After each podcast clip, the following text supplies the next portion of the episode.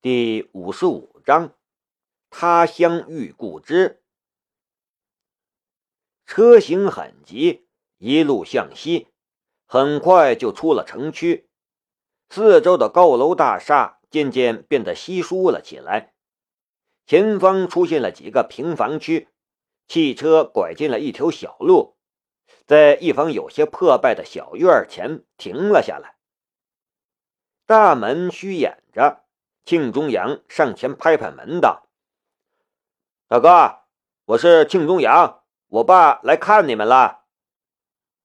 他也来了好几次了，所以也不客气。严格来说，也没什么好客气的。就算是父辈们心中有芥蒂，但毕竟他们也算是堂兄弟，他也来过不知道多少次了，倒是熟门熟路。”所以，庆荣阳直接推开大门，也没怎么在意，站在一侧，侧身让道：“彭老，您请。”彭老进来，庆老爷子缓步跟在他的身后，心中还在思索着：若是那个坏脾气的大哥再把他赶出来，该怎么办？然后就呆住了。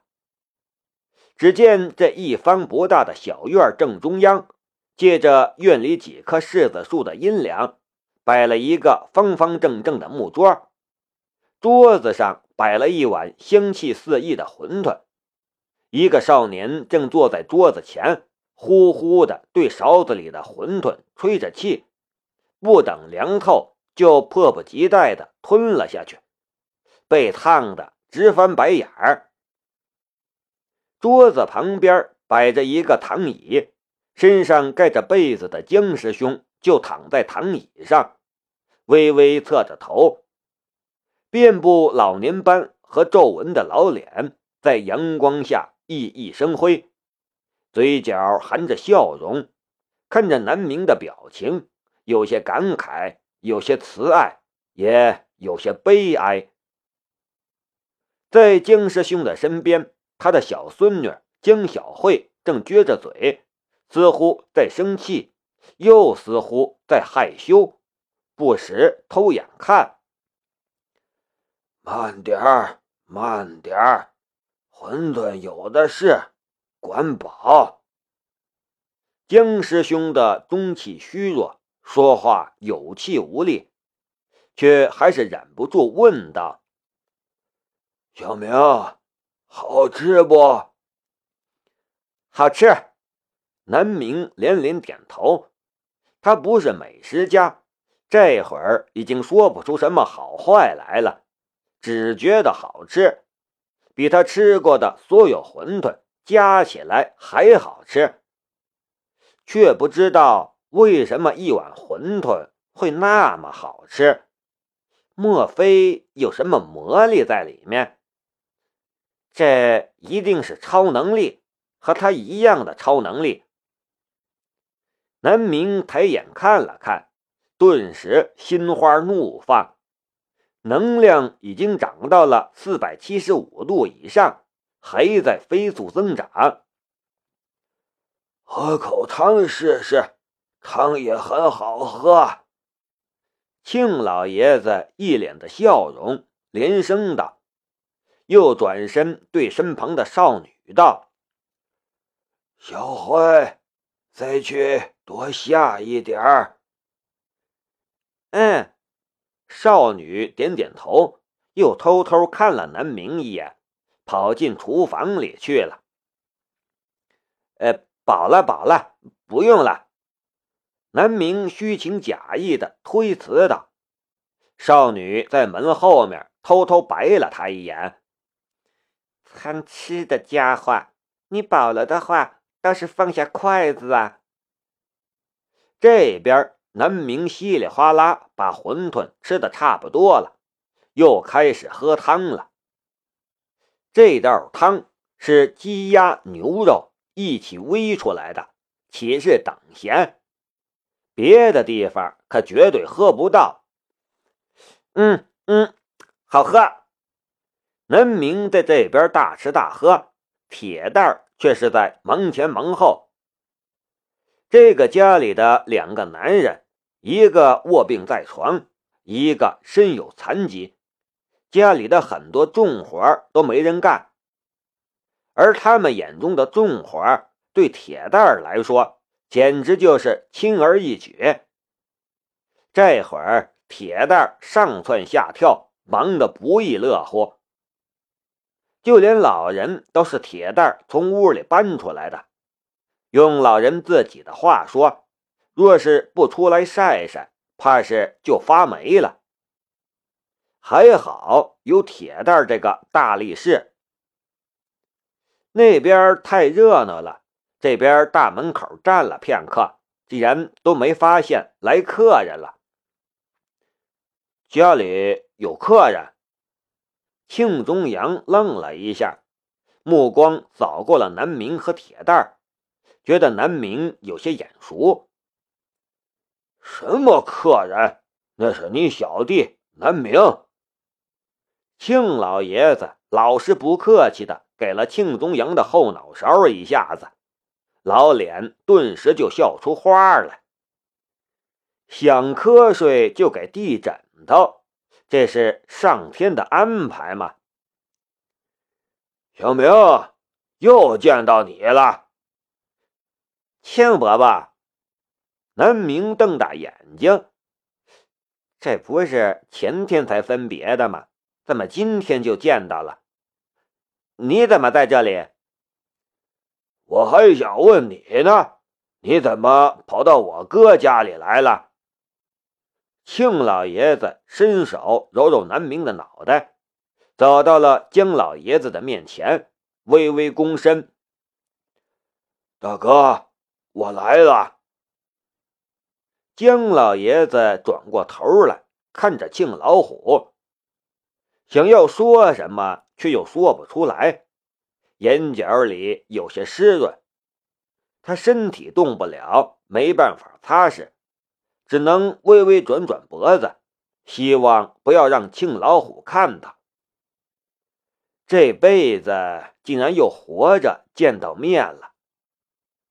当初那个在自己身边拽着自己的衣角，抬头问：“你就是我师兄吗？”的孩子，现在也已经是垂垂老矣，经历生死。很多事情都不一样了。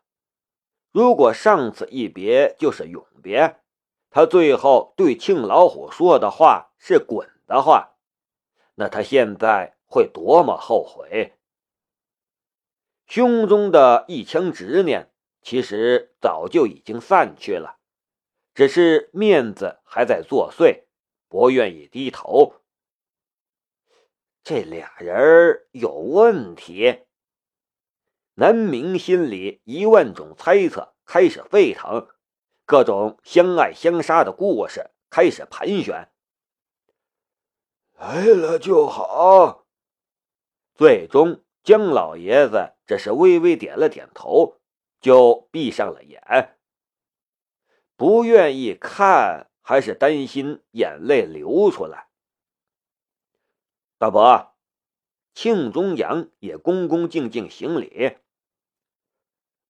哎，小明，我给你介绍。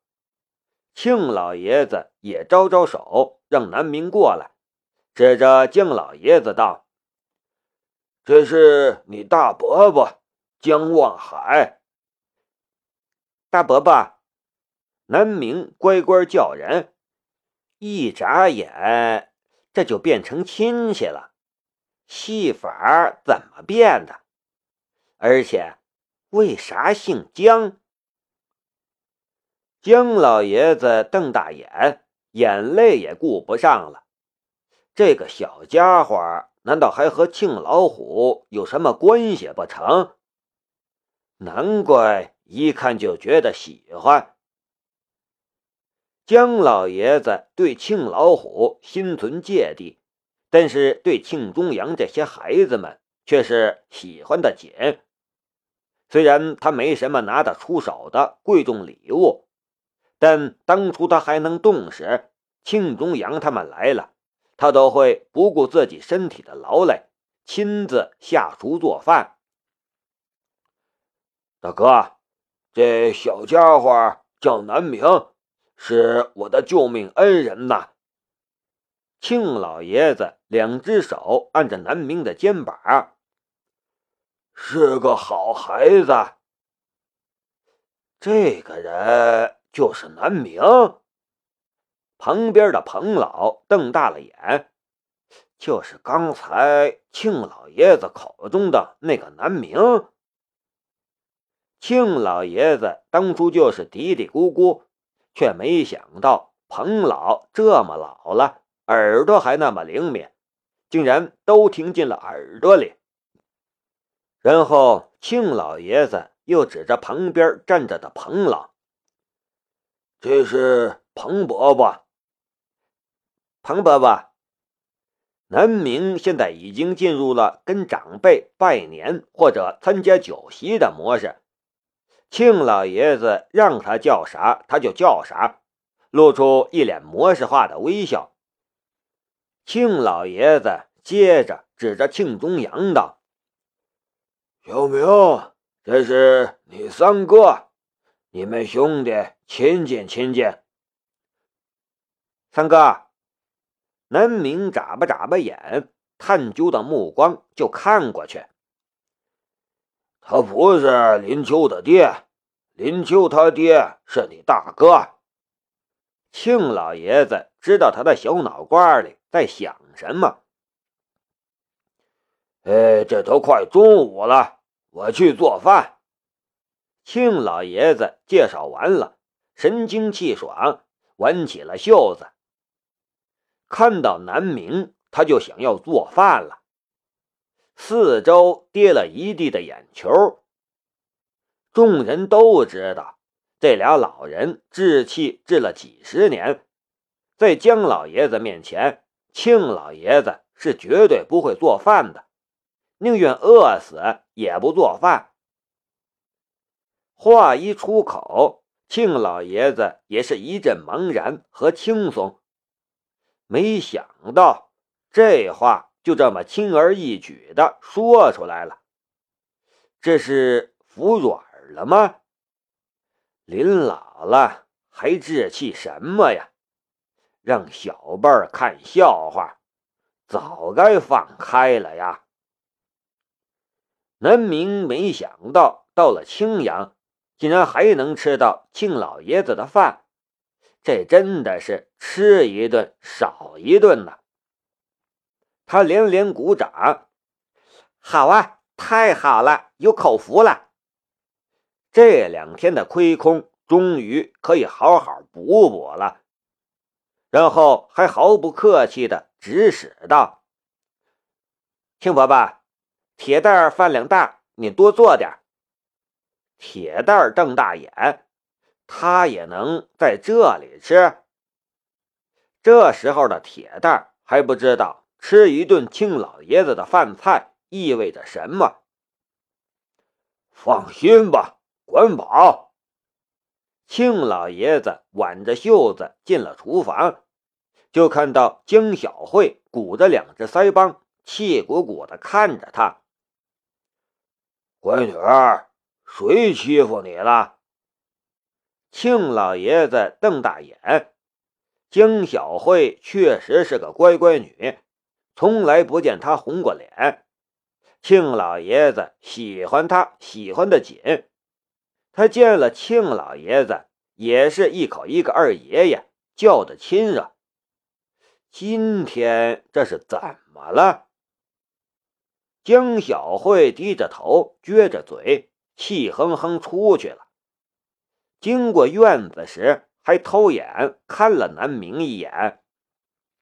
什么嘛！他那么小，怎么叫我爸爸大哥？那我岂不是要叫他叔叔？怎么能这样？坏二爷爷！庆老爷子百思不得其解，就算是再怎么七巧玲珑心，怕是也弄不明白这小儿女的心思。他摇摇头，左右看看厨房里。眨眼儿就又出来了。厨房里就一些做馄饨的材料，别的啥都没有。他心中感叹：大哥何必如此倔强，死活不肯接受他的帮助？如若不然，他们的日子何尝会过得那么清苦？老三，去买菜。庆老爷子道：“多买点，今天晚上的。”也买出来。南明竖起耳朵，心中大喜，太棒了！晚上也要蹭饭。呃，是。庆宗阳乖乖领命，出门打了个电话，不多时就又回来了。买菜这种事儿，难道还真让他去吗？他的目光倒有大部分都停在南明的身上。这会儿，南明又坐回去吃那碗没吃完的馄饨去了。